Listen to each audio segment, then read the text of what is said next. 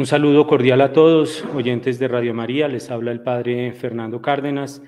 Y como usualmente hacemos, hoy tenemos a un gran invitado, Cristian Huerta, conocido, aquí de muchos de ustedes, tal vez un laico de origen mexicano, radicado actualmente en los Estados Unidos y que, creo yo, ha hecho mucho bien por mostrar la verdad, esa belleza de nuestra fe, esa belleza de la iglesia.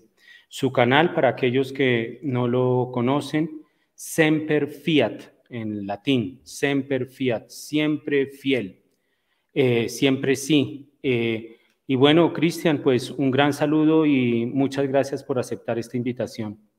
No, al contrario, padre, gracias por, por la invitación. Cristian, usted es un laico comprometido, eh, misionero, no sé, qué... Sí, eh, mm, yo por, eh, en mi adolescencia sí tuve un tiempo de seminario, pero desde el 2003 he estado como misionando este, como laico, como seglar. Bueno, ya lo, misionero me viene desde, desde antes, desde mi tiempo seminario, porque eh, pasé del seminario eh, de, en Guadalajara, México, al de Miami. Entonces, este, eh, y, es una vocación, bueno, la vocación misionera siempre nos lleva desde el propio bautismo, ¿ah? pero también aquí hubo un discernimiento que me lanzó de misión a, acá a los Estados Unidos y dentro de los Estados Unidos varios enfoques misioneros, por ejemplo, la misión de alguna manera que alguien no creyera que pudiéramos hablar de misión adyentes en Estados Unidos, pero claro que la hay, ¿va? ¿Por qué? Porque el mismo Benedicto hablaba de que lo que está afectando es una apostasía inmanente, personas que tienen el título católico, etcétera, pero no lo, en realidad no lo tienen. Y además ciertas áreas, este, por ejemplo, en la Florida, ahorita estoy en Los Ángeles, pero en la Florida eh, acompañé bastante a las personas del medio eh, de comunicación secular, eh, o sea, de televisión, radio, todo esto, eh, a, también chicas del área del modelaje, todo esto, fashion shows y todo ese tipo de cosas. Eh, también he metido un poco la mano en el drama de lo que es la industria de la pornografía, que es muy grande. De hecho, el centro principal está aquí en California. Y así, otras realidades también en el sentido con los hermanos que están en situación de calle, que es muy, pero muy grande aquí en California. Este, entonces, básicamente, esa misión se desarrolla en diferentes áreas prácticas como tal, pero eh, de pronto ya incursioné en redes sociales. Yo no soy muy bueno para las fechas, pero eh, ya, ya es demasiado. De hecho, mis actuales redes sociales son las terceras. Yo he cerrado dos veces todos mis canales y todas mis redes sociales, aunque tuviera cientos de miles de suscriptores, los cerré. Este, razones eh, espirituales y pastorales que en su momento hice. Entonces, eh, pero sí, básicamente también lo hacemos aquí, pero sí me gusta aclarar porque a veces cree eh, la gente que solamente me dedico a la parte de la evangelización por Internet. Y no, eso es una pequeña partecita. Ahora mismo, esta partecita se ha incrementado porque estoy eh, teniendo algunas cuestiones de secuela de salud. Eh, bastante mal por cuestión de COVID. Y, este, eh, y probablemente ya estoy saliendo, pero a, lugares muy cercanos. De momento no estoy ah, saliendo como antes lo hacía, hasta ver si se puede equilibrar un poco la, la, salud. Y eso me da la oportunidad de hacer más por Internet. Entonces, este, por eso se ha incrementado también esta parte. ¿no? Bueno, pues ahora ha salido, ha salido de Los Ángeles virtualmente aquí a Colombia, a Radio María, nos está acompañando Cristian Huerta y, el título de su canal Semper Fiat, eh, ¿por qué? Eh, ¿Por qué? ¿Y siempre fiel a qué? ¿A quién, Cristian? Bueno, este, eso fue curiosamente cuando cerré las primeras redes sociales eh, repito, por una razón espiritual que hice, eh, tenía apartado ese domain, esa página, este, como Semper Fiat, este, y entonces empecé a construir la página, el blog, que ahora mismo ya no existe, ¿va? Ahorita menciono por qué. Pero este, existe, bueno, existe semperfiat.com, pero nada más van a ver ahí este, eh, mi información, los enlaces de mis redes sociales, etcétera, etcétera. Pero antes era un blog en donde no solamente publicaba ahí también mis videos, sino publicaba también eh, artículos y varias cuestiones de, evangelización. Entonces, pero fue, fue en esa primera vez que cerré mis primeras redes sociales que abrí semperfiat.com. Ahora, el nombre, eh, yo siempre he estado como muy vinculado a este elemento del fiat este, eh, dentro de la iglesia, que va relacionado a hacer la voluntad de Dios. Yo básicamente eh, concibo tres fiats muy importantes. Hay más, ¿verdad? Pero tres fiats muy importantes dentro de la Sagrada Escritura. El primero es el de la Santísima Virgen. Cuando se le aparece el ángel, le dice que va a ser la madre del Redentor ella pues no entiende mucho, eh, solamente lo único que entiende es de que al ya estar desposada con José, pero todavía no viviendo con él, este, pues le toca ser lapidada, matadas a, piedras. Entonces, este, eh, y ahí es donde pronuncia, dice, hecha en Chila Domini fiat mici secundum verbuntum. He aquí la esclava del Señor, hágase fiat, hágase en mí según tu palabra. Después, el siguiente fiat, pues lo pronunciamos con frecuencia, pero a veces sin tanta conciencia, en el Padre Nuestro. Eh, fiat voluntas tuas sicut cielo et in terra. Hágase tu voluntad en la tierra como en el cielo. Y el que más me impacta, de hecho estoy escribiendo un libro eh, en, esta, en este contexto, es el de Getsemaní, que eh, nuestro Señor eh, cuando le dice al padre, bueno, le dice primero a los discípulos, eh, tengo una pena o una tristeza de muerte, o sea, estaba padeciendo. Hay, hay algunos exegetas que mencionan que el Señor sufrió más en Getsemaní que inclusive en rumbo al Calvario que la crucifixión. ¿Por qué? Porque en, el Calvario y en la crucifixión ya había hecho su acto de ofrenda completo.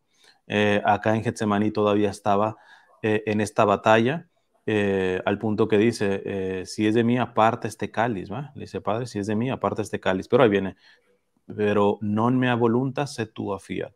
Pero no se haga mi voluntad, sino hágase fiat, hágase la tuya. Y entonces, pues, este, eh, toda la tradición de la iglesia, el fiat, que generalmente se le dedica a María, pero repito, yo para mí todavía es mucho más fuerte la parte del fiat de nuestro Señor en, en, en Getsemaní. Es algo que me, vincula bastante a todo lo que hay detrás de este FIA.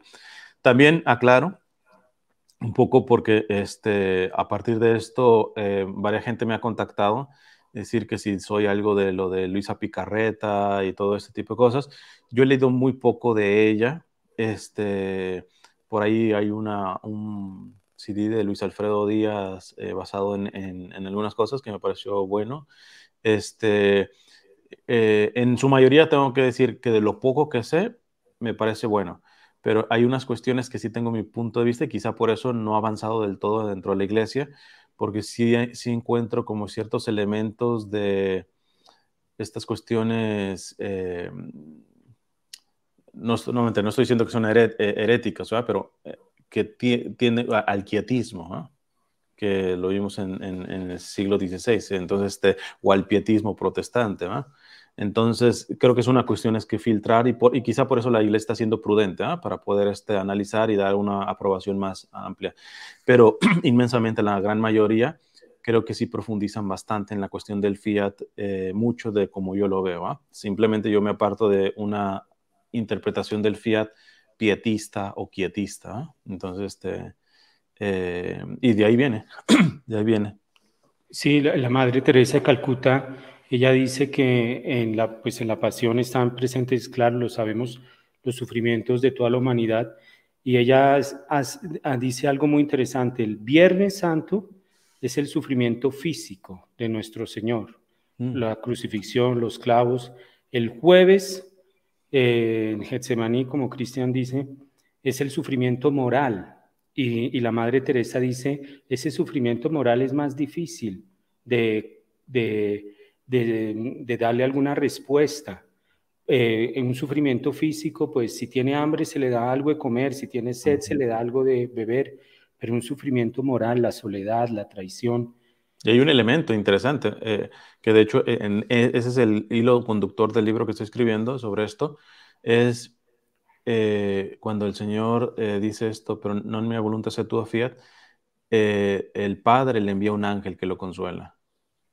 O sea, en la cruz no tuvo ángeles que le estaban consolando. O sea, hasta dónde ahí mismo la dimensión de la, de la pena, del sufrimiento que estaba pasando, que necesitó de un ángel que le consolara en Getsemaní, no en la cruz. ¿eh? Y, y, eso, si, inclusive si le agregáramos todavía el sábado, tengo todo un retiro este, hablando, basado en un gran obispo en paz descanse, don Enrique Suárez, un obispo brasileño que falleció el 2020 por COVID.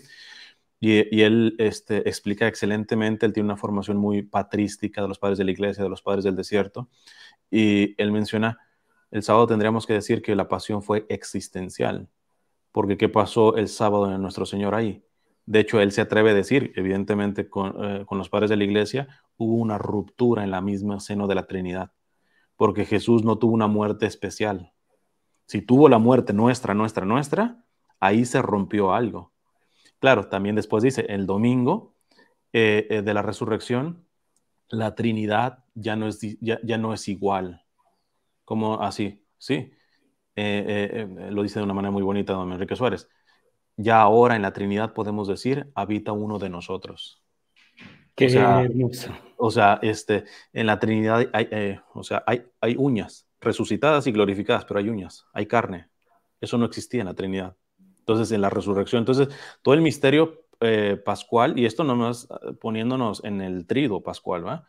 Pero, por ejemplo, yo soy muy afecto al que ya está pronto a ser canonizado, Charles de Foucault, y este, y él que profundizó en la vida oculta de Nazaret, esos 30 años, fueron nada más tres años de vida pública de nuestro Señor, pero esos 30 años que para muchos parecería que pues estuvieron de a gratis, que no tiene conexión con la redención, ¿verdad? Sobre todo hay un pensamiento muy protestante, el protestante cree que la redención fue dada solamente en la cruz, el católico es vinculante, todo el misterio de Cristo Redentor, ¿verdad? Desde la, desde la este, concepción, desde la encarnación, etcétera, y esos 30 años ¿qué nos dice a nosotros? O sea, ahí hay un fiat tan velado que de hecho una propuesta que hice creo que en el 2020, eh, no sé si le habrá llegado al Papa Francisco, ¿ah? pero este, eh, con esto de la posible canonización en ese todavía de Charles de Foucault, eh, le sugerí, así como Juan Pablo II agregó los misterios luminosos, teníamos solamente los gozosos, los dolorosos y gloriosos.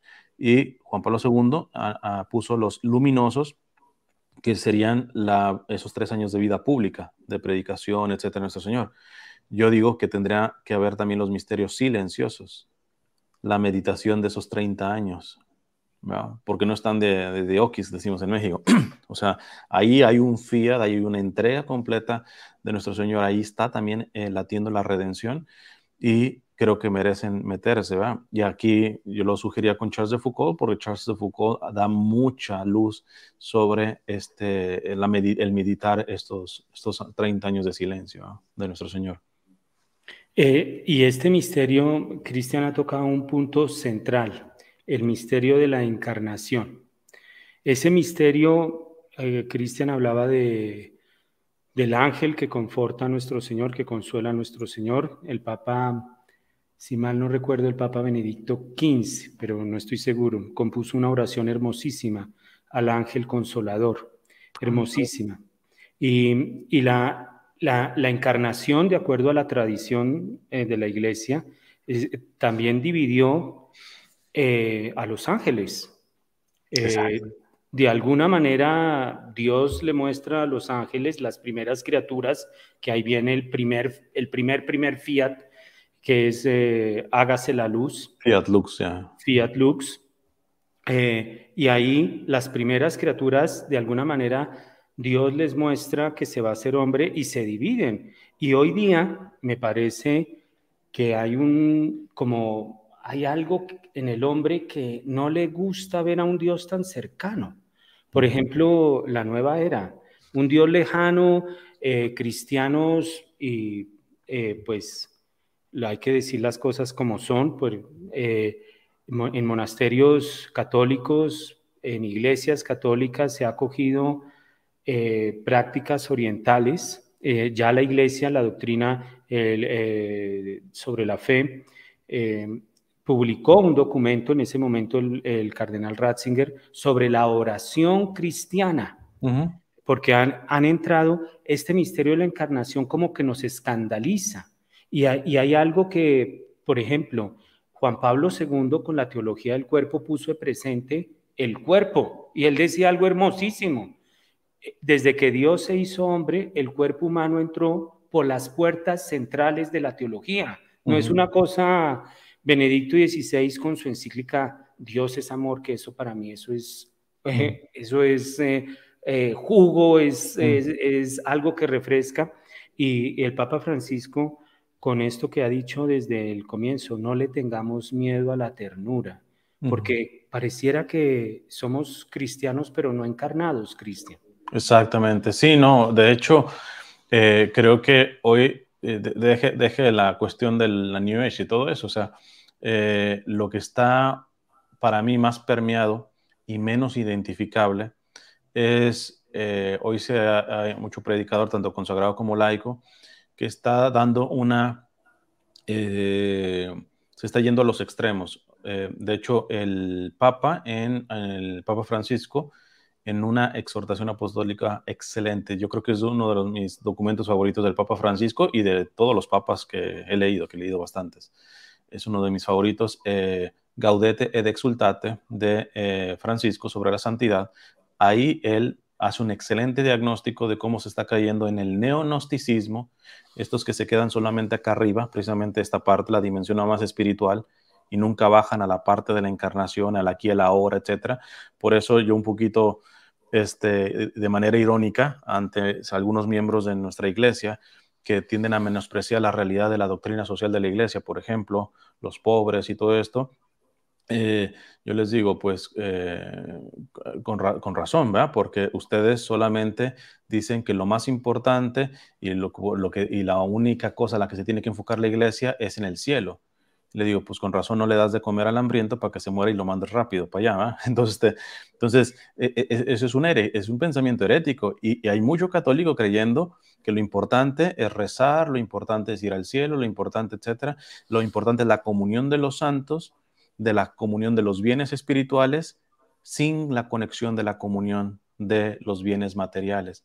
El problema está que cuando caemos en este tipo de visión es un escándalo, sobre todo para el no creyente, porque la garantía de comprobar de que hay comunión en los bienes espirituales es que aquí se vea la comunión material. Y si no, échense una vueltita a este a Hechos de los Apóstoles, por ejemplo todo lo vendían, lo ponían en común y los, eh, los discípulos lo distribuían según las necesidades de cada uno. ¿ah? Entonces, este, o eh, léanse los padres de la iglesia, que son hasta mucho más duros de lo como yo hablo con respecto a la doctrina social de la iglesia. Entonces, este, y por el otro lado tenemos un eh, neopelagianismo, que eso también se está dando, en el sentido de que todo este trabajo de santificación, de virtud y todo esto, prácticamente depende más de mí. ¿ah? sea, se, deja un poquito más a la parte de la gracia a un lado y eso también se está dando dentro de la iglesia, porque cuando me dicen que este, eh, las cosas están como están porque falta ayuno, porque falta penitencia y todo eso, perfecto, el ayuno y la penitencia sirven, pero diría también, en paz descanse don Enrique Suárez, y que no, le, a nadie le va a poder decir sobre penitencia, y todo eso a un obispo que antes fue monje, este, eh, él decía, eh, ascética, todas estas actividades ascéticas, sin mística, es un cuerpo fornido pero muerto. Entonces, esta dimensión, y, en esto yo sí veo muy providente el pontificado del Papa Francisco, porque el Papa Francisco es tan criticado porque que si la doctrina, que si la moral, que si las reglas, que si el derecho canónico, que si todo ese tipo de cosas. Y el Papa no le han comprendido algunos. Yo sé que algunos lo atacan por ignorancia, pero ya muchos saben y simplemente no quieren reconocer que el Papa está apuntando a las bases, a lo esencial. Y esto ya lo venía diciendo desde antes Benedicto XVI. En Deus Caritas es, el Benedicto XVI dice, la fe ante todo no es, en pocas palabras, doctrina y moral. Es ante todo un encuentro con una persona viva y real, mística. Y, no estoy hablando misticismos en cuanto a revelaciones privadas, un encuentro personal, porque si, si no hay eso, eh, la, la, vida espiritual puede estar ascéticamente ordenada, pero ser estéril en este sentido. ¿ah? Entonces, este, y, no, no, interpretar realmente las grandes necesidades de la iglesia aquí y ahora. ¿ah? Entonces, eh, yo sí creo que, que, este, al menos este pontificado, nos está ayudando mucho. Em, ciertamente incomodándonos, porque sí hemos tapado mucho fariseísmo, muchas, o sea, nos hemos engañado a nosotros mismos como católicos, ¿verdad? Hemos querido reducir la fe católica a una cuestión simplemente de defensa de la doctrina y de la moral y punto, y ahí cierra. Y, no estamos abiertos al Espíritu Santo, ¿ah? que sopla como quiere, cuando quiere, etc. Entonces, y que evidentemente no viola el depósito de la fe, eso está claro, ¿ah? este, pero que nos está pidiendo, pues, eh, nos está presentando un reto que no sé si del todo eh, hemos comprendido, por, por, estos miedos de, que nos llevan a algunos de estos dos extremos, al neognosticismo o al neopelagianismo. Entonces, este... Sí, y, yo añadiría algo, Cristian, tal vez cabría ahí en el neopelagianismo, no sé, que es un ritualismo. Exacto. si yo hago determinados ritos, entonces ya compro la salvación mm. eh, y ya Dios me tiene que dar. Em, y algo que el obispo Munilla, el español, el mm. obispo Munilla, muy bueno, él decía en alguna entrevista, en alguna ocasión, él decía algo que lo comparto totalmente, que hoy día uno de los peligros, amenazas más grandes para la persona creyente, no para el no creyente, sino para la persona creyente, él decía, es el iluminismo. Es querer esos mensajes que ahora, ¿qué dijo aquel? ¿Qué dijo aquella? Eh, que mm, si las vacunas esto, que si las vacunas aquello, que si, en fin. Eh, y ahí entran, tal vez, tal vez vamos en lo mismo, este iluminismo con el neo, neognosticismo y el ritualismo con el neopelagianismo. Puede, ahí, yo, yo creo que, pero eh, Cristo se hace, se hace carne, Cristo se hace carne y viene lo que Cristian dijo, la verdad, eh, tomando este obispo brasileño, que había una ruptura en la Trinidad, eso es muy fuerte y, es eh, y, lo, lo, lo acojo y es hermosísimo. Es que la encarnación vino a afectar todo, todo. Y, San Juan dice, ¿cómo tú vas a decir que amas a Dios que no ves si no amas al hermano al que ves? ¿Cómo podemos refugiarnos en un ritualismo con ocho velas, nueve velas encendidos, eh, todas derechitas, y dejar al pobre a un lado? Claro. Hay, una cuestión eh, también eh, importante aquí.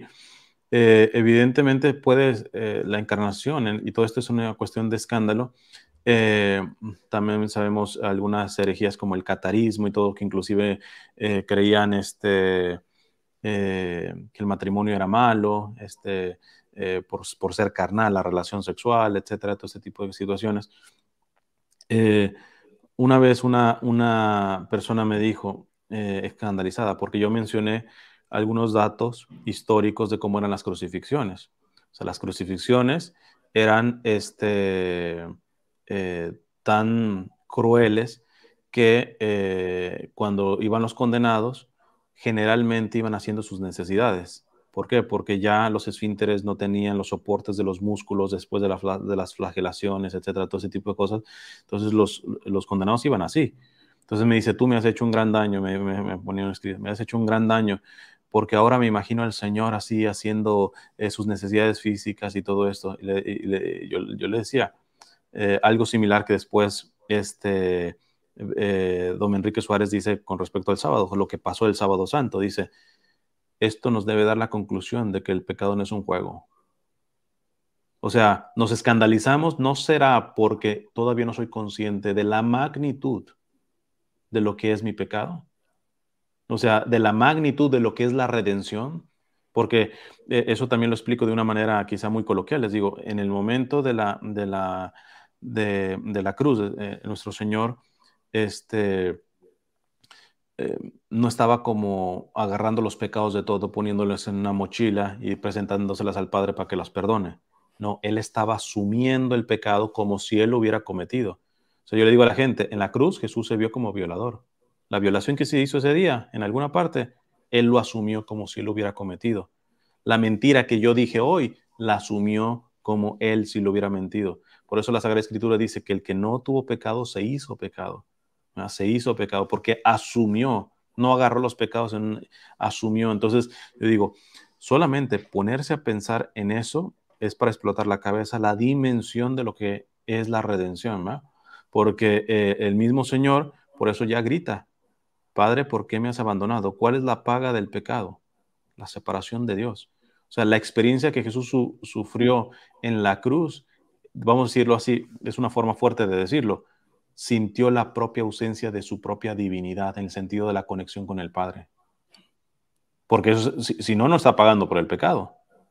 ese es el precio del pecado, no unos clavos. O sea, ese es el precio del pecado. Entonces, esta, y, que esta dimensión lo, lo haya asumido en su carne, en su humanidad como tal, este, eso nos tendría que dar para, mucho, para sacar conclusiones en, mucho en este sentido y, ver esta dimensión redentora que no se dio solamente en el sentido espiritual. Los hermanos eh, protestantes o evangélicos tienen esta visión eh, bastante pues sesgada eh, y, lo ven en un sentido más espiritual. Nosotros, desde los padres de la iglesia, se menciona un principio básico. Lo que Jesús asumió, Jesús redimió. Jesús tuvo cuerpo, sí. Jesús tuvo, pues todo lo que implica, solamente en el pecado no, no, no compartió. Pero aunque se oiga burdo, Jesús iba al baño, iba al baño. Jesús, este, porque a veces, y me, me, por, hacer un paréntesis así, alguien puede decir, pero es que no es necesario eso, le digo, tan necesario es, la otra estaba dando un retiro y mencioné esto, tan necesario es que, por ejemplo, cuando yo voy a los baños de a veces de las parroquias, está en un estado que pareciera que el que los usó no le importa el prójimo que después va a usar e, ese, inodoro. ¿va? O sea, el cristianismo también se ve cuando vas al baño. Entonces, este, e, e, es esta cuestión de espiritualismo. ¿ah? O sea, a mí méteme la fe en la cuestión de una adoración al Santísimo y todo esto, pero después, en ese templo donde yo estuve muy reverente, con las manos juntitas, cantando hasta en latín si es necesario, ese Santísimo, después no tuve ni siquiera la caridad de ver a Cristo en el que iba a usar el baño después de mí y lo dejé ahí sucio. Entonces, es ahí donde lo, que se juega. Eh, yo, yo, estudié, Cristian, yo estudié teología del cuerpo en Filadelfia con Christopher West. y, y, usted que está en Estados Unidos y tal vez algunas personas lo van a entender, no lo voy a decir completo porque no, pero Christopher West decía esto de la encarnación, él decía, y uno entiende esa expresión en Estados Unidos Holy Pip. Eh, es, decir, eh, esto eh, y lo que Cristian dice, Cristo vino a asumir nuestro pecado. Yo, yo he dicho, y bueno, creo que a, los padres de la iglesia dicen, lo que Cristo no asume, Cristo no lo redime. Entonces, si yo no me siento pecador y yo no ofrezco mi pecado a Cristo, Cristo no lo va a poder redimir. Mm. Y, ahí viene eh, para mí una de las de los grandes obstáculos para que entre esa redención que ya está, ya, ya no la ofrecieron, que es el yo pensar que soy justo, mm. que soy eh, santo, porque cumplo unas normas, porque cumplo unos mm. rituales, Pío XII ya lo decía, Pío XII, eh, eh, se perdió el sentido del pecado. Y entonces al perder el sentido del pecado, ¿qué le, qué le presento a nuestro Señor? Eso tal vez los sacerdotes hemos tenido muchas experiencias en este sentido. Eh, yo viví siete años en México y por eso le tengo mucho cariño a su pueblo cristiano, muchísimo cariño y me fascina la comida mexicana, eso es una delicia. Pero cuando alguien va a confesarse, se confiesa, pero casi que en automático es, pero yo sí rezo, pero yo sí voy al grupo, pero yo sí voy a misa. Eh, preséntate como eres ante Dios.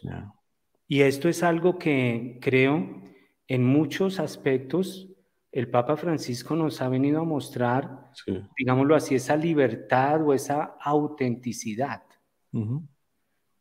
Sí, no, no, a él no le teme. Eh, a yo, yo le agradezco mucho a Dios a este pontificado porque yo digo, inclusive hasta sus cuestiones que pudiéramos llamar imprudencias, equivocaciones, pegan a nuestro ego, le dan a nuestro ego. Entonces, este, y, eso algo similar de esto que estoy diciendo, lo dijo recientemente, hace como un mes, dos meses, el, el cardenal Escola. Entonces, que nadie va a decir que es un modernista, etcétera. Entonces, este, eh, él dice, eh, el Espíritu Santo vino a sacudirnos en áreas que no teníamos agendadas, vamos a decirlo así. Queríamos un papa que arreglara esto y esto y esto y esto, pero nadie nos avisó que nos iba a pegar en, lo más profundo, en la hipocresía que venimos viviendo y que la hemos enmascarado con doctrinas rituales, etcétera, con pseudomorales y este tipo de cosas, ¿va? Entonces, hasta los errores, entre comillas, del Papa Francisco hasta sus defectos y todo esto, eh, para aquel que verdaderamente tiene recta intención y honestidad intelectual, tiene que reconocer que hasta lo malo, entre comillas, del Papa Francisco, el Espíritu Santo lo está usando para purificar lo podrido que no reconozco dentro de mí. Entonces, eso, me parece una gracia. Esto, que usted dice de Semper Fiat y que le, le toca mucho el, este de hágase de nuestro Señor en el huerto, en el huerto de los olivos. Em, la iglesia para usted, Cristian, en este momento está en el huerto, está en el Via Crucis o está ya crucificada.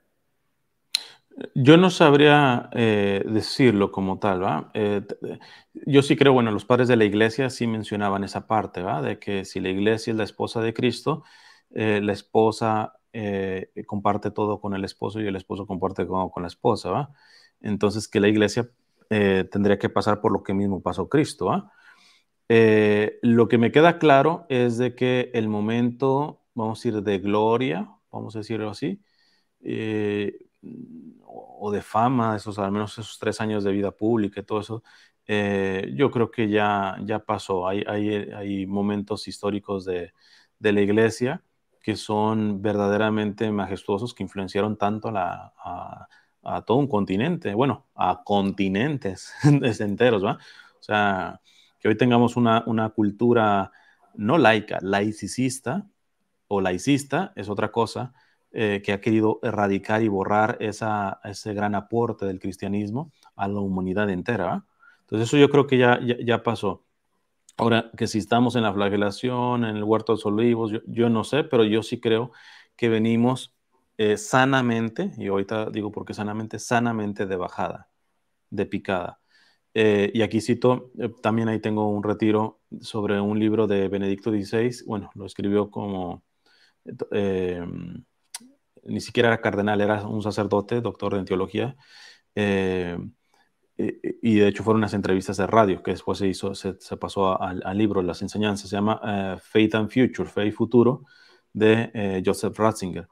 Tengo por ahí explicando. Y, en, la, tercera parte anda por ahí eh, poniendo mucha gente pedacitos. Y yo, yo digo, está bien, ¿verdad? Pero muchas veces lo manipulan al Papa este, Benedicto agarrando lo que conviene. ¿ah? Porque, a la famosa profecía que presentan. exacto, pero no lo dicen todo. No dicen todo. Le voy a poner un caso, y es ahí donde lo veo mañosos a, estos que pasan este tipo de cosas. El Papa ciertamente habla de que puede haber una crisis en donde, por ejemplo, los clérigos terminen eh, siendo unos asistencialistas sociales, ¿verdad? que solamente se dediquen a una cuestión, eh, pues eso de justicia social y todo esto. Eh, ciertamente lo dice, pero por ejemplo, mira el Papa Benedicto ahí dice que eh, va a haber sacerdotes que tengan alguna profesión, médicos y que la ejerzan. inclusive dice, habrá sacerdotes, siempre se necesitará el sacerdote plenamente dedicado a las cuestiones del culto, pero menciona, eso todavía no se está dando. O sea, tenemos por ahí en los años 60 que empezó un poquito lo de los sacerdotes obreros y todo ese tipo de cosas, ¿va? Pero, este, pero bajo la perspectiva que tiene Benedicto, yo no creo que se refería tanto a eso, ¿va? Eh, y, dice otras, y, dice un montón de, cosas, por ejemplo, a no, nadie les gusta mencionar, por ejemplo, también cuando dice, eh, dice, la iglesia del futuro será más pequeña, eso todavía sí lo dice, ¿va? Pero luego le cortan esa parte, porque yo he visto cómo ponen las, las citas, cortan una partecita porque acto seguido dice que no tendrá los, los, sustentos o los apoyos que antes ha tenido de gobiernos. Esto yo creo que ya sí, yo creo que ningún Estado hoy mete las manos por la iglesia. Entonces, este, eh, y dice, y ya ni siquiera podrá habitar muchos de los, de los edificios que antes eh, tenía. Este, esto la hará pobre, yo recuerdo la primera audiencia que tuvo el Papa Francisco, siendo Papa, con los periodistas que hasta suspiró y dijo, ah, cómo deseo una iglesia pobre y para los pobres. Entonces, y, y, mucho católico eh, le dice marxista, teólogo de la liberación, etcétera, pero lo viene anunciando desde antes. O sea, agarran las profecías en donde le conviene, siempre donde le conviene. Es bien nutritivo leer todo como tal. Si alguien está interesado, yo tengo, le digo, una serie de charlas dando un retiro de todo el libro, de todas las partes, incluida esa parte. Entonces, ahí Benedicto XVI eh, muestra que esa pequeña iglesia, eh, cuando la sociedad, el mundo, eh, toque suelo, esta le, la refrescará a la sociedad. Pero necesita llegar a ese, a ese, esa, al fruto de la necesidad humana de hacernos dioses de nosotros mismos, que eso cada vez va más en, en alza, en alza, en alza. Este, y no, y repito, en alza y no pensemos en las cuestiones laicas y laicistas. Si revisamos dentro de la propia iglesia, un servidor se tiene que revisar si no se está haciendo Dios de sí mismo. Claro que no me voy a hacer Dios de mí mismo como el drogadicto, ¿va? Pero hay formas muy religiosas, muy ortodoxas de hacerme Dios de mí mismo. Muchas veces los que me, por ejemplo, a mí me dicen por defender al Papa Francisco, papólatras, yo recientemente puse una publicación. Habría que ellos preguntarse si, si papolatría significa adoración al Papa, lo cual yo no tengo. Este, el, el, em, si ellos no son ególatras. Ok, no son papólatras, pero ellos adoran bastante su ego, adoran bastante su opinión, adoran bastante su perspectiva. O sea, eh, no podrán estar adorando a la Pachamama, aunque yo les digo que a veces ellos la tienen más en la cabeza y en la boca que los propios indígenas, porque es Pachamama aquí, Pachamama acá, Pachamama acá, para, para atacar al Papa Francisco este, y, ellos se pueden creer que no son idólatras porque no son pachamamas, por mucho que tengan la pachamama, repito, en la cabeza y en el corazón y en la boca. Entonces, eh, tenemos muchas idolatrías dentro de la propia iglesia y no son las que nos reclaman los protestantes de tener imágenes, sino que verdaderamente somos idólatras de nuestra opinión, somos idólatras de nuestro ego, de nuestro narcisismo, etcétera, etcétera. Entonces, en este sentido, la iglesia sí se tiene que purificar y aquí, eh, espero se me entienda bien, eh, yo no estoy de acuerdo con los ataques a iglesias, a templos, a que se quiten derechos a, los católicos, al clero en diferentes sociedades. Cada vez hay más, eh, hay más ah, ataques de todo tipo. Yo no estoy evidentemente de acuerdo de eso. Estoy de acuerdo en que hay que defender hasta cierto punto de esos ataques porque también veo a muchos católicos nerviosos de nos están quitando los derechos a nuestros hijos, nos están quitando los derechos de las escuelas, nos están quitando todo eso. Hay que hacer lo que sea para poder defendernos legítimamente. Pero recordemos que el mismo Señor, Cristo, Dios mismo, terminó crucificado. A veces creo que en las defensas que estamos haciendo se nos puede pasar la mano y no identificar que a lo que le estamos huyendo es a la crucifixión. Eh, eh, en mi pueblo en México, este, eh, tuvimos el siglo pasado una persecución atroz, terrible, terrible, terrible, que es, conocida como la guerra cristera. Pero cuando uno ve los frutos de los mártires, qué bien les hacía haber sido despojados. La iglesia históricamente ha, florecido más cuando más ha sido injustamente perseguida, desprendida, etc. Entonces, además hay una, hay una frase muy de antaño ¿ah? que, se, que se menciona dentro de la iglesia. Muchas veces Dios corrige a su iglesia a través de sus enemigos. Entonces, pero nos damos nosotros como mártires, o sea, en el sentido de que no nos comprenden y todo eso. Muchas veces Dios nos quiere corregir a su iglesia, a, su, a su única iglesia, que es la iglesia católica, este, a través de los enemigos. Entonces, repito, no se trata de ser masoquistas, de no defender lo que hay que defender, sobre todo ante leyes injustas y todo ese tipo de cosas, pero hasta cierto punto eh, tenemos que abrazar un, cierto tipo de martirio, porque si no, pareciéramos que nuestra defensa es eso, un correrle a la cruz. Y, y, lo dijo claramente el Señor, el que quiera seguirme, que se niegue a sí mismo, cargue con su cruz, esa que no se quiere cargar, cargue con su cruz y me siga. Y esto implica la cruz no solamente de la persecución, implica la cruz de asociarse con los más eh, eh, crucificados, con los que vienen crucificados de hace rato, etc. Por, por poner un ejemplo, ayer mismo lo estaba mencionando. Eh, no mencioné en un poco de mi currículo en esta parte, también he asistido bastante a la cuestión provida porque, por ejemplo, el lugar con más clínicas de aborto en una manzana en los Estados Unidos lo tenemos aquí en Los Ángeles y es en un barrio de hispanos, porque sabemos que toda esta cuestión del aborto empezó siendo una cuestión racista primero para con los afroamericanos, ahora como somos los hispanos los que no tenemos pleito para tener hijos, la están colocando estratégicamente donde están los, los, barrios hispanos. Pues bien, yo digo, muchas veces eh, nosotros nos calmamos la conciencia de decir, yo soy pro vida porque eh, se reduce un pro vida electoral, que le digo. Es decir, yo soy pro vida porque voté por el candidato pro vida. O yo soy pro vida porque me pongo un pañuelito azul o porque estoy hablando en las redes sociales. Pero yo siempre pregunto, ¿cuántos de nosotros estamos dispuestos a atender la realidad desde su propia raíz? Y digo, su propia raíz es a el conflicto que pasan esas mujeres, ¿verdad? O sea, ahí hay una cuestión clave, clave, clave, clave de poder, porque quien asiste a las mujeres, como yo lo he hecho, que eh, quieren abortar, te das cuenta que la inmensa mayoría de, esas mujeres vienen presionadas, amenazadas, confundidas, etcétera, etcétera. ¿Eso quita eh, eh, el, el mal del aborto, la culpabilidad? No, pero eso nos pone a decir, oye, posiblemente más que la culpa a esa mujer la tengo yo por no asistirla más la sociedad. Ya no se diga el que la está amenazando, el que la está presionando, el, el padre que la abandonó, etcétera.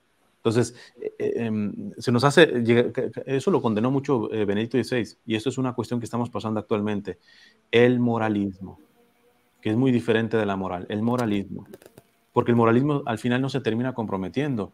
Después, otra, otro ministerio que he ayudado bastante este, en esto es atender a mujeres que ya abortaron para poderles ayudar a sanar, porque el síndrome de posaborto es letal, es terrible, terrible, terrible.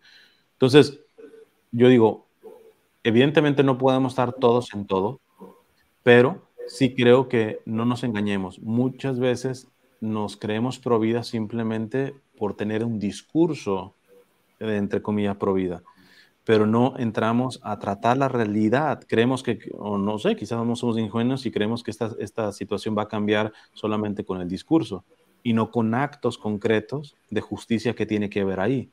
Este, porque por eso en esta parte, no sé cuál sea su perspectiva, pero mi perspectiva es, yo no estoy a favor de que se encarcele a una mujer que ha abortado precisamente por esto. Por ahí, si se comprueba que esa mujer está abortando de manera cínica y todo eso, ahí sí. Pero, este, pero la inmensa mayoría no es así. En donde yo sí creo que tiene que ver cárcel y penas graves es en la industria del aborto. Porque ellos sí saben lo que están haciendo, ellos están lucrando con sangre inocente. Eh, o sea, eso para mí sí merece cárcel y merece otras cosas peores, ¿verdad?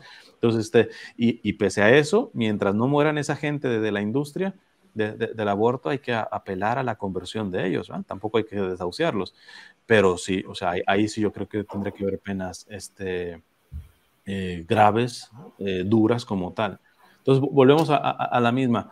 El, ser cristiano nos ponemos una, a veces creemos en una cuestión de, de, un perfil muy de Instagram. Instagram es como la red social de la apariencia. Entonces, este, eh, y sí, listo, yo voy a misa tridentina, rezo, junto muy bien las manos cuando rezo, este, recibo la comunión en la boca y, de rodillas y todo, y todo esto, repito, está bien, pero viene el problema cuando esto se convierte en la fachada, la fachada de realmente la incongruencia de mi cristianismo.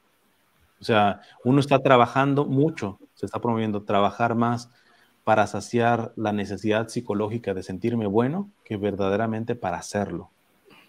Entonces, eh, eso es muy peligroso porque la línea es tan delgadita y casi es imperceptible. casi imperceptible.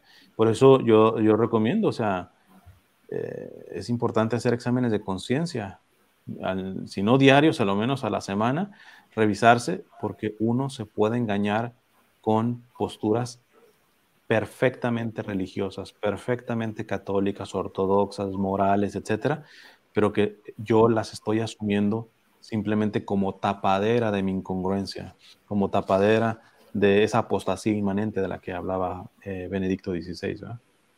Totalmente de acuerdo, totalmente de acuerdo con usted, Cristian.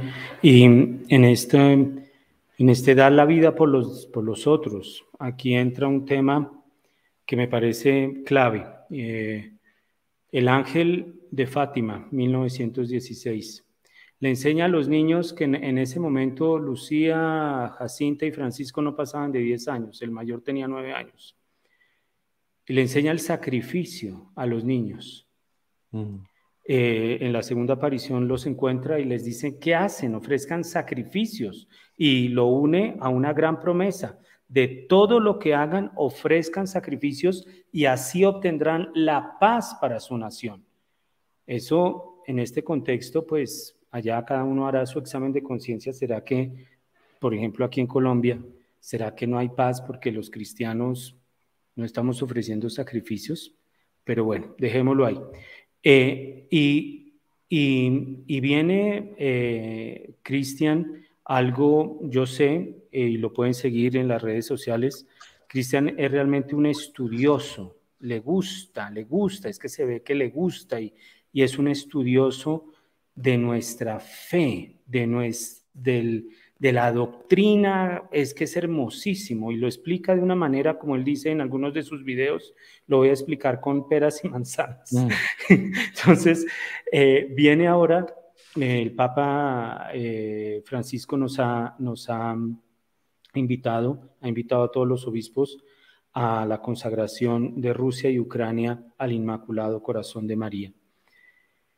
Un, corazón, volvemos al tema que, hemos recorrido a lo largo de esta, de esta entrevista, ya para terminar nos quedan pocos minutos, pero un corazón de una mujer, carne, carne. La consagración de, que ya lo había pedido Nuestra Señora en Fátima. ¿Cómo, Cristian, entender esta consagración? ¿Qué es esta consagración? Y no sé usted si, si eh, ha estudiado algo, no sé, em, sobre si esta es la consagración que pidió la Virgen, porque ya salieron algunos, esta sí es la consagración que eh, Nuestra Señora en Fátima había pedido, esta sí es, o sea, la de Juan Pablo II no fue, esta sí es. Entonces, no sé, Cristian, ¿qué nos puede decir? Ya, a ver, eh, de alguna manera sintetizada, porque sí, el, tema es muy amplio, pero primero con lo que mencionaba sobre la parte del sacrificio. Eh, para mí es importante, yo sí creo que hay que analizar la cuestión de la situación en la que estamos con respecto a la dimensión del sacrificio, pero evidentemente hay que ver, por ejemplo, la petición de la Virgen a los pastorcitos y todos en el contexto también cultural, porque eso, eso también uno ve en las apariciones y todo esto, uno lo ve en la Sagrada Escritura, de cómo Dios ha respetado el proceso. En la ley del talión la puso, eh, la puso Dios ojo por ojo, diente por diente. ¿Por qué? Porque antes la sociedad actuaba solamente bestialmente. A mí me pega alguien, no sé, como siempre digo, si alguien me rompe una ventana, si yo actúo nada más por mi instinto, por mi naturaleza herida, yo le quemo la casa. Yo no le rompo una ventana, yo le quemo la casa. Entonces Dios pone una reglita, pero que después no es que la vaya a quitar, la perfecciona, que ese es el gran problema que tienen muchos con lo del Papa Francisco, que no entienden que el Papa Francisco sí entiende de que el depósito de la fe no se cambia, pero ¿quién, ¿quién ha profundizado todo en la verdad? ¿Quién ha agotado el misterio? Nadie. La iglesia dice el catecismo que hasta el último día de existir como tal, seguiremos profundizando en el misterio.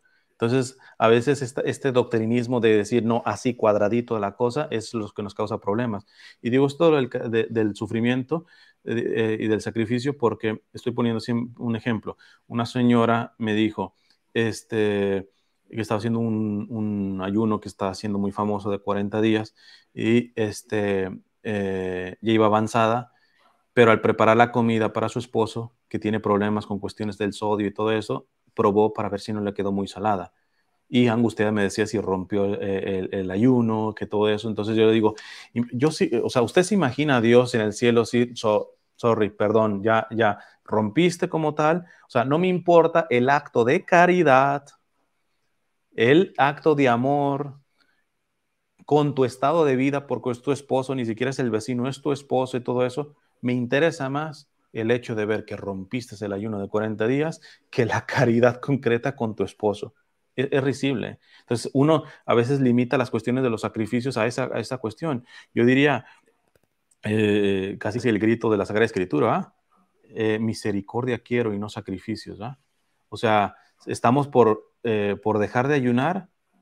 Sí, ah, como estamos, sí, puede ser, pero habría que preguntarnos, ¿estamos porque muchos vienen, entre comillas, ayunando por injusticia social desde hace rato y tú y yo no nos estamos compadeciendo de ese, yo creo que e, eso todavía es mucho más fuerte que el simple hecho de, ah, porque yo no hice un ayuno, sino porque he sido indiferente al ayuno obligado de tanto ser humano. Tres cuartos de la población mundial vive con algún estilo o un tipo de pobreza ¿eh?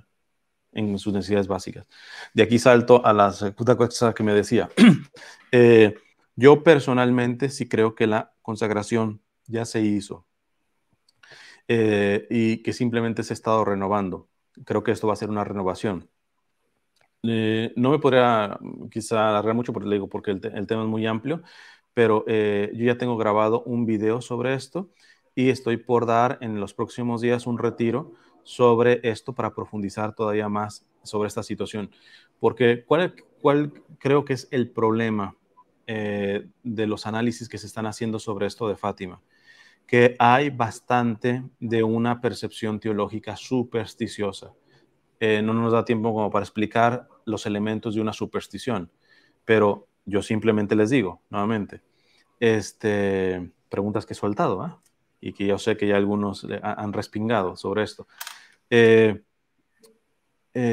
para empezar, si, si una revelación privada por muy verdadera que sea, no obliga, porque no es depósito de la fe.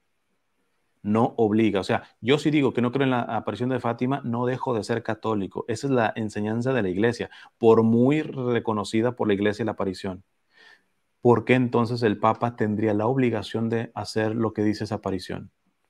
yo no estoy poniéndome ahorita ni a favor ni en contra, estoy soltando preguntas para quitar la cuestión de una mentalidad supersticiosa. Estamos como estamos porque el Papa no consagró. Bueno, ¿desde cuándo el Papa está obligado a obedecer una revelación privada?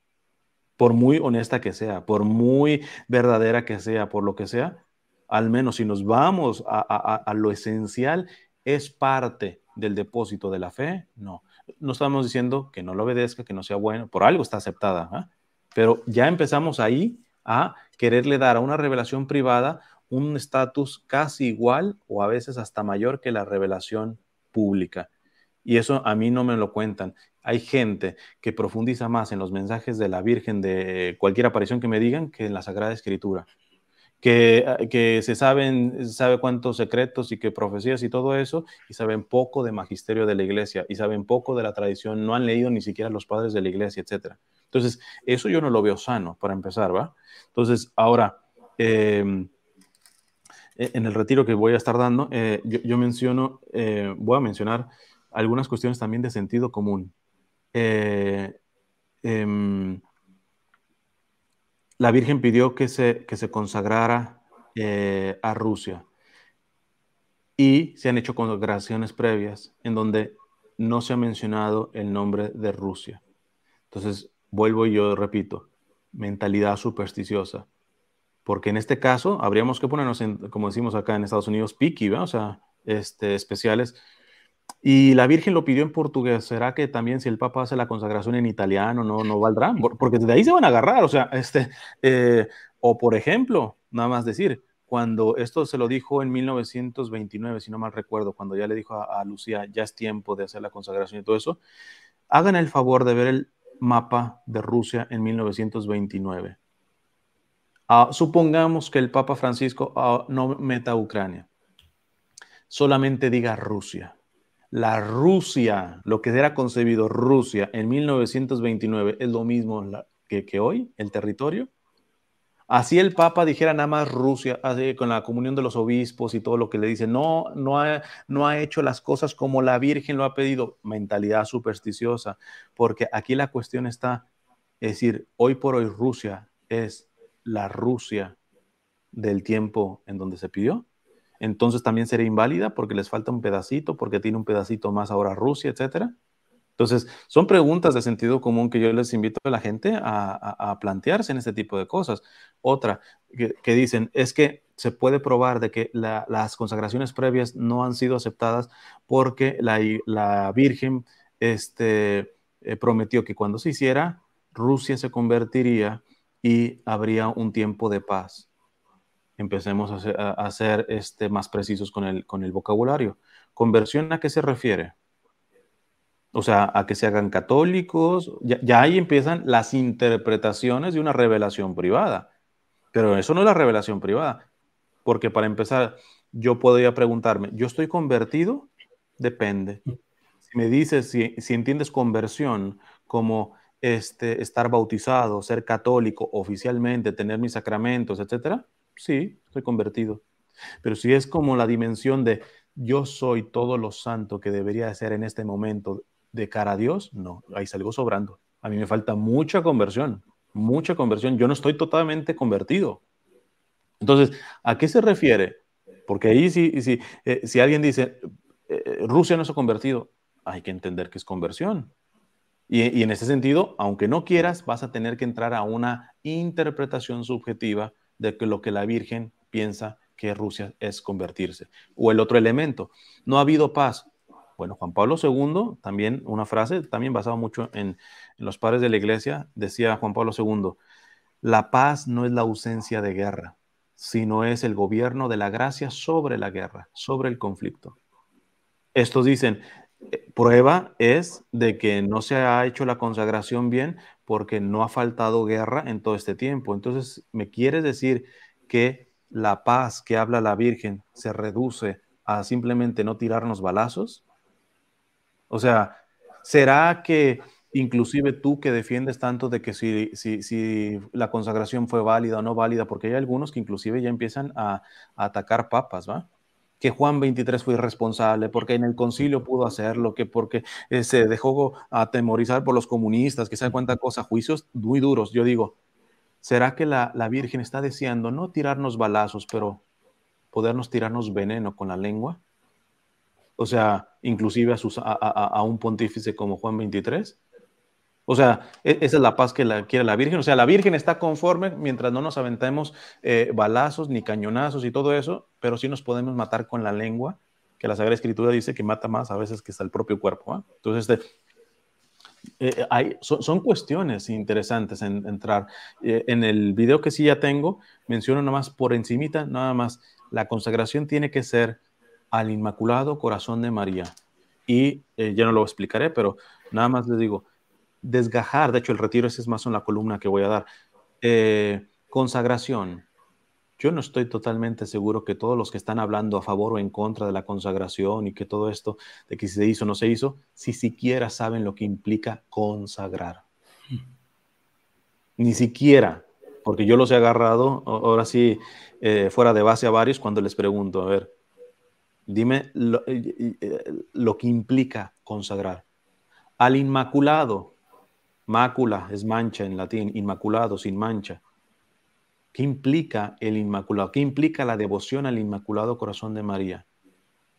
La actitud que estamos teniendo respecto a estas interpretaciones dejan de ver un trabajo de, eh, de la Inmaculada, de quitar nuestra mácula como tal, o nos quedamos nuevamente con una, una cuestión este, supersticiosa de, creer como que ah, se hace la, la, conversión y ahora sí, ya se convirtió Rusia y se va a mejorar el mundo y todo eso, sin ni siquiera vincularlo a la mácula, a mi suciedad.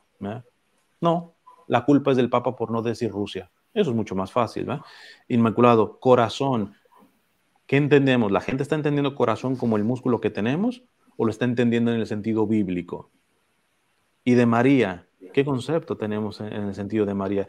Tenemos una santa, doctora de la iglesia como Santa Teresita, que llegó a decir, en sus escritos, llegó a decir que en todos sus años, que tampoco es que vivió mucho, 24 años, este, no había escuchado un sermón que valiera de la pena de la Virgen. Dice, porque todos me la dejaban tan alta, tan alta, tan alta, tan alta, que mi relación con ella siempre ha sido de madre y de hija, y yo no me veo representado en eso. O sea, un espiritualismo de... Eh, eh, por eso no les gusta lo que el Papa Francisco dice, sí, las letanías y todo esto y títulos a la Virgen, muy bien, pero mientras no se nos eh, olvide que María ante todo es discípula y madre. ¿Por qué? Porque yo en la práctica no quiero ser discípulo, porque lo que implica ser discípulo ya, ya, me compromete. Entonces me, es más fácil lanzarle piropos lindos a la Virgen y todo para calmar mi incongruencia en el discipulado. Entonces, yo creo que eh, tendríamos que meditar todo esto que está pasando. Yo le agradezco mucho al Papa Francisco que lo vaya a hacer. Eh, eh, tampoco me tengo tanto conflicto con él porque él, ha aguantado, decimos en México, como mucha caña. Y, hay gente este, que está diciendo que es inválida, esta consagración, que no es como lo de la Virgen y todo eso. Bueno, yo les digo, ¿qué tal si comenzamos nada más a revisar lo que yo estoy diciendo, lo que yo estoy aceptando sobre este, este evento de la consagración y todo eso, primer paso con sentido común. Yo ya nada más les mencioné algunas cosas que hasta ahorita algunos eh, eh, se hacen, eh, decimos en México, se hacen bola, pelotas, se hacen conflicto. ¿ah? Este, la otra vez me está diciendo que ya me respondió uno con respecto a la pregunta que estoy saltando. ¿Por qué, si es una revelación privada, por qué el Papa tendría que tener la obligación de consagrar? O sea, este, y ponía y citaba eh, este, las bodas de Caná. Hijo, ¿entiendes que las bodas de Caná es revelación pública? O sea, ya ni siquiera pueden diferenciar entre revelación privada y revelación pública. Entonces, eh, son estas cuestiones en donde no sé, a, veces yo creo que detrás de estas visiones supersticiosas de las revelaciones privadas, que yo creo, ¿eh? yo creo en las revelaciones privadas, y con Fátima, antes, yo tengo un testimonio de que antes no creía y fue Jacinta la que me, acercó mucho a este misterio.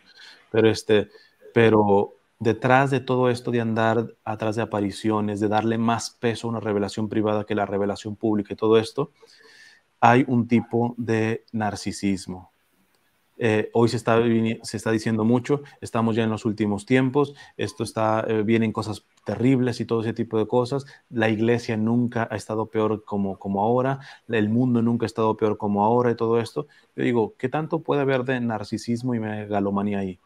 Hombre, que, que, que yo no tengo que estar en una persecución más de la iglesia, no, yo tengo que estar en la máxima persecución que ha sufrido la iglesia. Eso me suena a mí a narcisismo, o sea, eh, o sea, eh, no me quiero conformar de que mi existencia pasó en una historia más de la iglesia, no, en la peor yo participé, o sea, como para alzarme el cuello, no sé, ahora sí que cada quien se ponga el saco, pero yo creo que muchas veces estas interpretaciones alarmistas, supersticiosas de las revelaciones privadas tienen mucho de narcisismo y de megalomanía. Y, creo más en el mensaje del Papa Francisco, de este santo que va a ser canonizado, Charles de Foucault, en que el trabajo de Dios hoy más que nunca lo está haciendo a través de las personas que santifican la vida ordinaria, que tienen un perfil eh, sencillo, que van a las periferias, que, apuntan a los que vienen sufriendo desde hace rato. Nos alarmamos por dos años de pandemia, cuando viene gente sufriendo muchísimo más desde antes de la propia pandemia. Entonces, este, todo ese tipo de cuestiones yo creo que, que eh, Dios va haciendo su obra eh, con gente que no, no necesita tanto aspaviento y, y que encuentra la santidad dentro de la cotidianidad, que cree en las revelaciones privadas en su justo sitio, pero no se agarra de eso para sentirse más especial o, alarmar gente, o hay que decirlo con todas sus, eh, con sus, con sus letras, para lucrar, porque este tipo de temas ah, dejan bastante dinerito en las redes sociales. Sí, pues Cristian, muchas gracias. Se nos pasó el tiempo, pero bendito sea el Señor. Son cosas que eh, nos sirven para en volver a lo central de nuestra fe, a la persona de Cristo hecho hombre, verdadero Dios, verdadero hombre. y volver a redescubrir la belleza de las enseñanzas de nuestra fe. Cristian, muchas gracias. Que Dios los bendiga. Un saludo a todos. Gracias, Dios los bendiga.